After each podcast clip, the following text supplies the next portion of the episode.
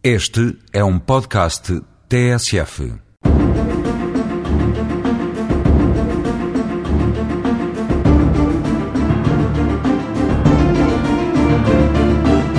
Vamos hoje continuar a falar de acidentes de trabalho, detendo-nos sobre o lugar onde os mesmos podem acontecer. A Lei dos Acidentes de Trabalho, em vigor, define como acidente de trabalho aquele que se verifique no local de trabalho, entendendo o nosso legislador pelo local de trabalho todo o lugar em que o trabalhador se encontra ou deva dirigir-se em virtude do seu trabalho e em que esteja, direta ou indiretamente, sujeito ao controle do empregador. A este respeito, importa dizer que acidente de trabalho, em regra, é aquele que ocorre em todo o espaço de elaboração da empresa, onde normalmente o trabalhador desenvolve a sua atividade e sobre o qual a entidade empregadora exerça de alguma forma a sua autoridade.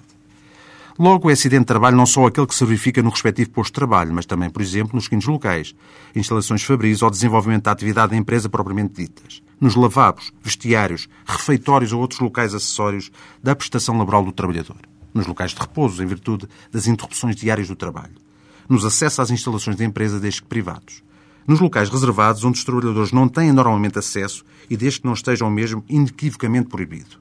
dentro das camaratas, quartos ou outras dependências habitacionais colocadas à disposição do trabalhador pela entidade empregadora e desde que se encontrem no perímetro de exploração da atividade daquela.